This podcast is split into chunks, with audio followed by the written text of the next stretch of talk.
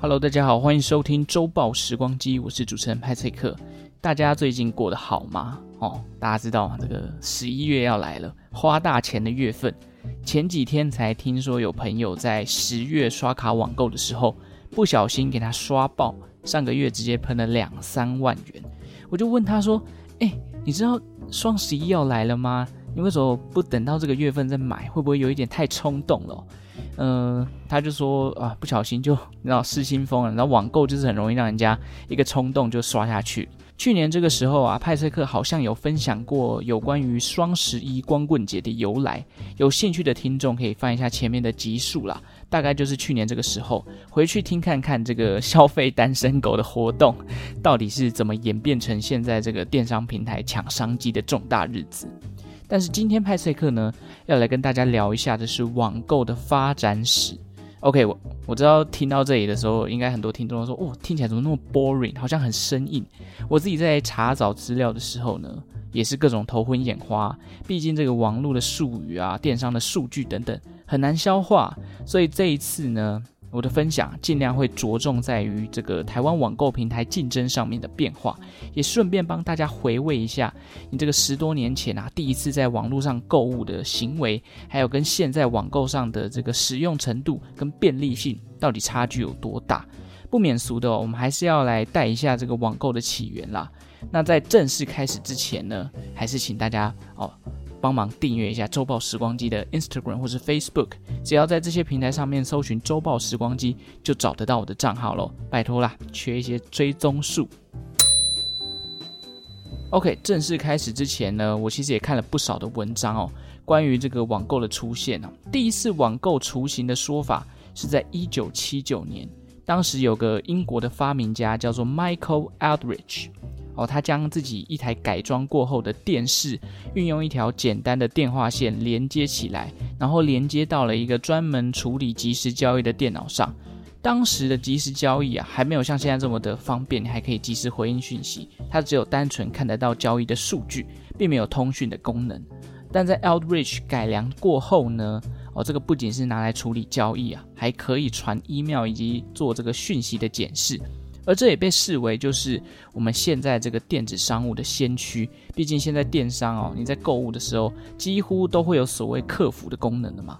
所以从一九七九年到现在哦，其实电子商务在发展的过程已经有经过四十多年了，不断的进化。而世界上第一家的电商公司啊，是在这个电商先驱一九七九年过后的三年，也就是一九八二年的时候，一个美国的公司叫做波士顿电脑交易所。哦，这个公司主要负责建制平台，处理买卖双方他们进行二手电脑的交易过程。在当年呢，它可以说是主导了整个美国的二手电脑市场。就是几乎上，你只要买二手电脑，你一定会就联想到这个波士顿电脑交易所。后来创办人呢，将他创办的这个公司啊，转手卖给了另一家电脑的零售商。但是这个接手的电脑零售商哦，他们并没有持续发展线上的业务，而是专注于在电脑本身的销量上。因为这个时候，这个网络的科技发展的非常非常的快，它成立不到十年，因为都没有在进步。才不到十年的这个发展啊，就终止了相关的业务运作而倒闭了。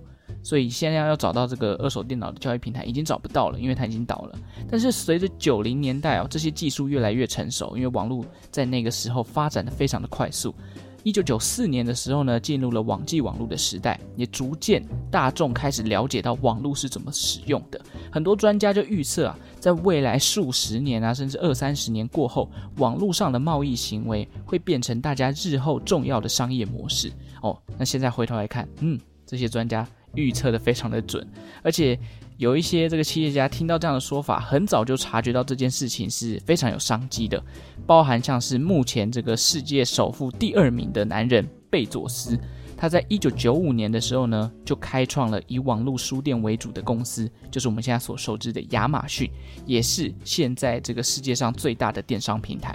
同年推出的还有 eBay，那台湾呢？哦，厉害了！也有一个网络书店是在一九九五年成立的，就是我们非常非常常用的这个博客来。这也让博客来呢成为台湾第一家网络书店以及网络的零售业者。那接着在这个电商平台越来越多之后呢，金流啦、物流的问题哦，因为公司越来越多，反而会产生很多的。相关的这个操作手续的复杂，所以很多的金流物流公司也慢慢的发展起来。例如一九九八年的 PayPal 哦，它就成立了，并且推出了电商支付系统的工具。到了一九九九年呢，哦，除了美国以外，中国的阿里巴巴也出现了。到了电商开始导入广告的两千年，Google AdWords 也登场。哦，所以现在整个电商已经有它一定的商业模式了。再来，亚马逊也在二零零五年的时候呢，推出了它网站上的会员制度，也就是我们所熟悉的 Amazon Prime 会员资格，让购物者在付费成为会员之后，可以享有更好的购物体验。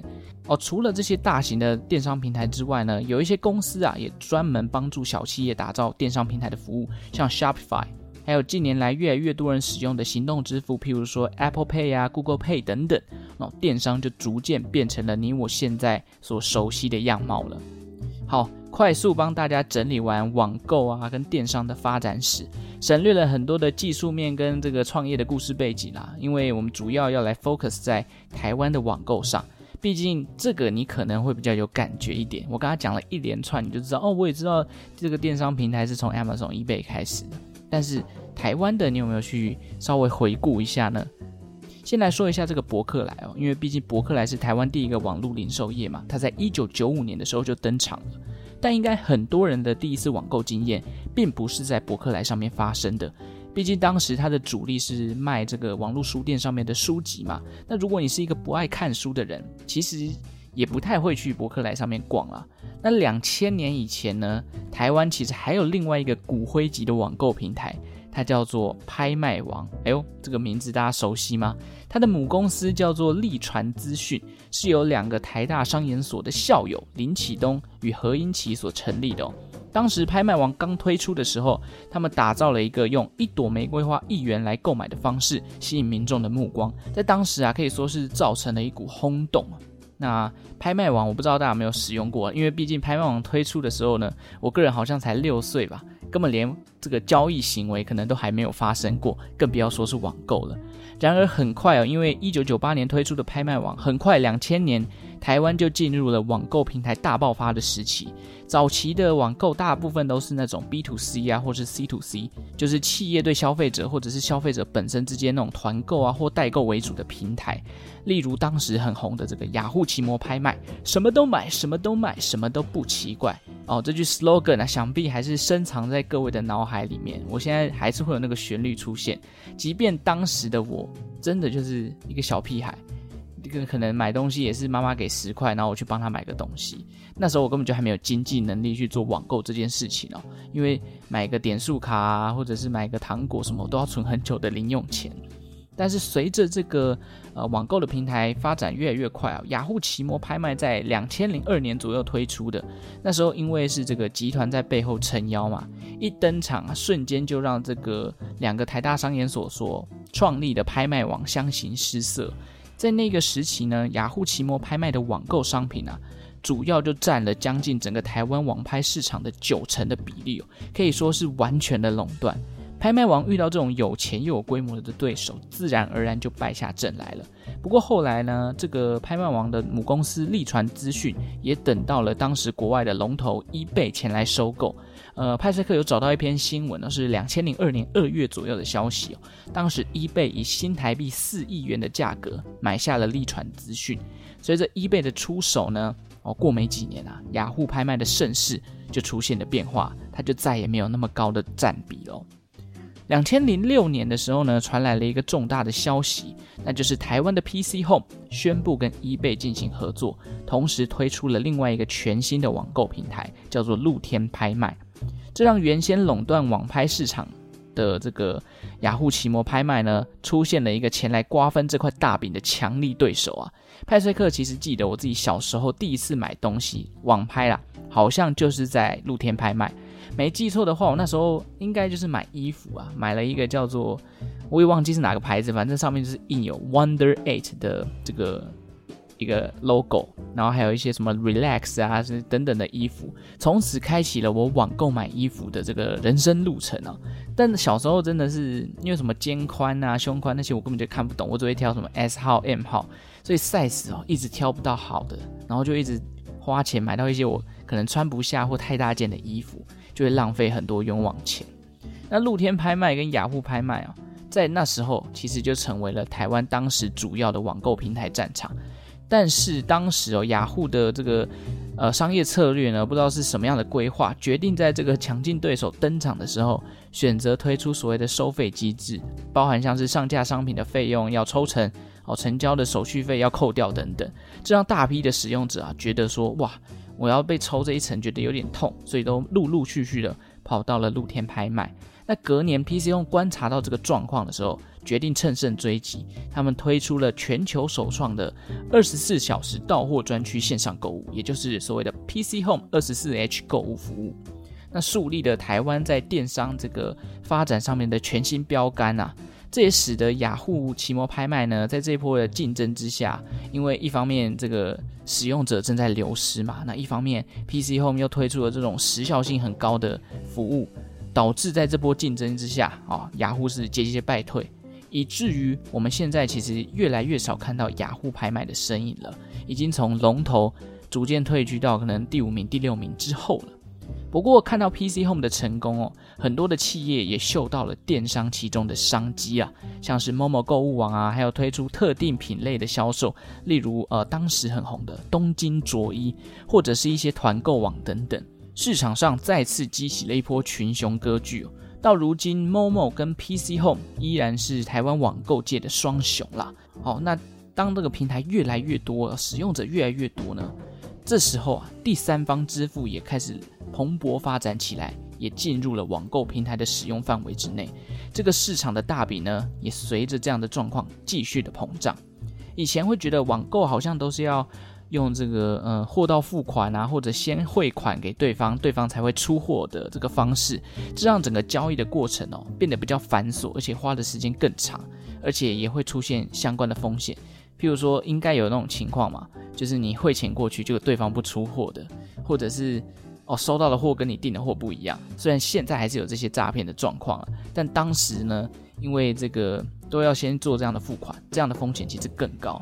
我第一次人生当中在网购平台遇到这种状况了，就是在风之谷上面卖点数哦，那时候就是直接被骗掉。虽然这跟网购平台有点不一样啊，但是在网络上面出现的诈骗的比例啊，真的是蛮高的。说实在，我那时候小时候真的都相信人性本善这件事情，从来没有怀疑过，就是我今天付了钱还有被骗的可能性。可能因为交易的金额不过就是几百块哦，对于被骗的风险而言，似乎没有那么大。但是如果今天这个交易的金额啊，动辄数十万的，那可能真的会剉咧等哦。那第三方支付进来之后呢，相对起来就稍微比较安全了一点。世界上第三方支付的主流，在当时不外乎就是 PayPal。毕竟，eBay 在二零零二年的时候就并购了它，之后 PayPal 也变成了 eBay 最重要的支付管道之一。那在台湾最出名的第三方支付哦，如果有做电商的人应该都知道，就是三个颜色嘛，红蓝绿，分别是宏洋科技、绿界科技，还有蓝星科技。基本上，这个做过电商网站企划，或者是有做过串接金流相关工作的专案的人，应该都认识他们。早期因为台湾啊，这个受到金融法规的影响，第三方支付使用起来其实很卡，因为各个地方都会不小心触动到法律的条文等等。但是因为使用这个网购平台的人越来越多，这个需求不断攀升的情况下，政府呢，当时在二零一三年也颁布了相关的法规条例，让所谓第三方支付哦能够更方便的使用。现在其实很多相关的叉叉支付啊，都已经越来越常被使用了。最常见的就是 Line Pay 嘛，接口支付嘛，再来还有这一次这个五倍券哦，很多人绑定的台湾 Pay，这是台银的官方支付。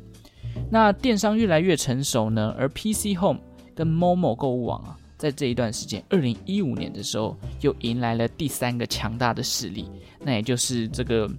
这一段时间哦，这个不管是脸书的行销社团啊，还是广告素材网啊，都会看到在分享他们家的社群贴文来当做案例的这个虾皮购物。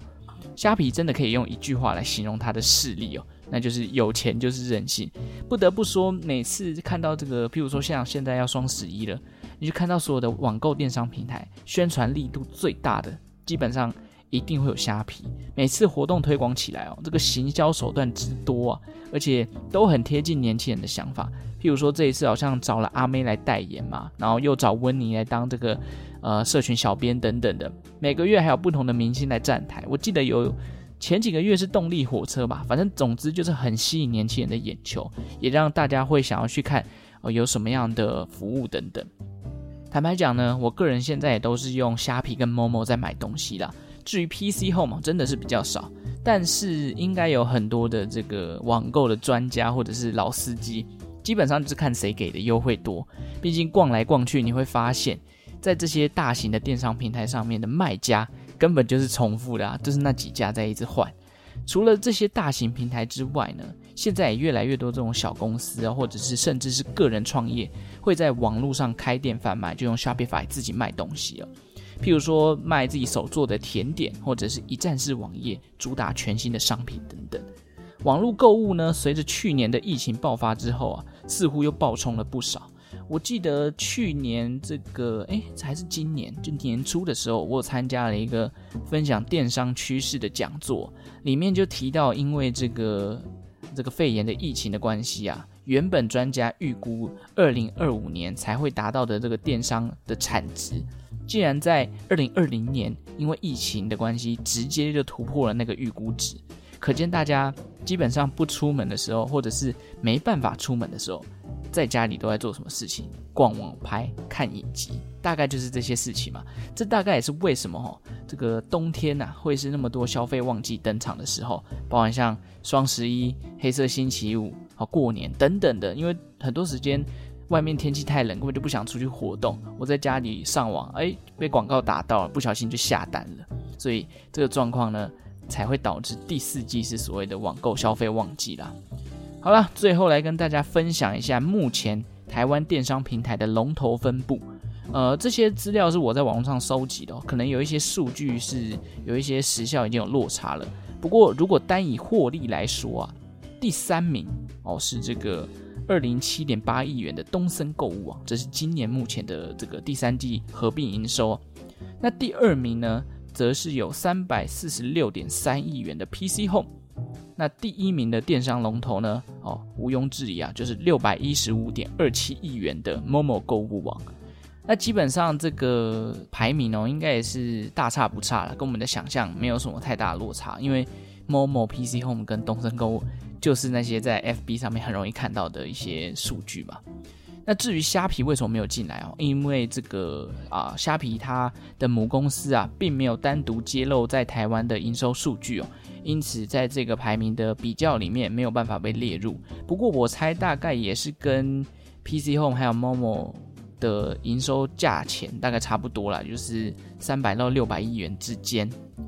但是我们换个角度来看，如果真的要把虾皮放进来，有一些这个专家呢，他们以访客数来进行计算，透过网站分析工具的角度啊，虾皮啊是稳坐在第一名的哦，其次才是这个 Momo 跟 PC Home。也就是说，在台湾电商目前真的算是三分天下的局势了，但是同时也不代表说不在前三名的企业它就没有市场。除了像我们刚刚前面讲到的东森购物之外，还有创业家兄弟他们的生活市集呀、以及一些元老像雅虎拍卖跟博客来，他们其实都还是有一定的市场。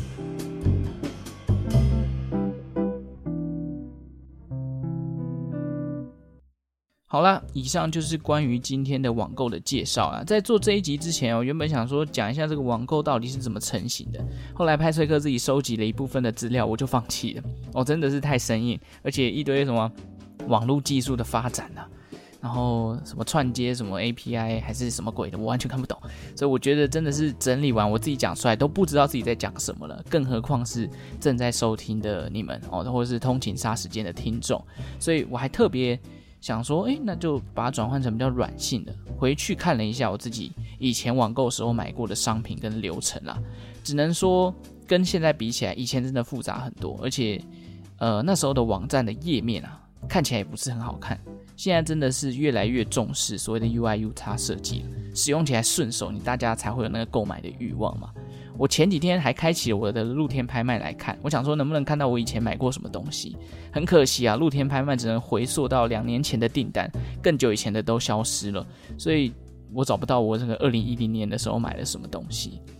OK，下礼拜就是双十一了，派翠克在这边呢也奉劝大家管好你的小手手，顾好你的钱包，不要失心疯直接爆买一波，这样真的会想哭。像我那个朋友，上个月喷了两三万，这个月如果又失心疯，再喷个两三万，哦，那半年的这个收入可能都没了之类的。感谢大家今天的收听哦，如果喜欢周报时光机的节目，也欢迎订阅我的频道，同时也可以追踪我的 Instagram 或是 Facebook，每天我会在上面更新历史上的今天。也感谢正在收听的你，为我创造了一次历史的收听记录。我们就下次再见喽，拜拜。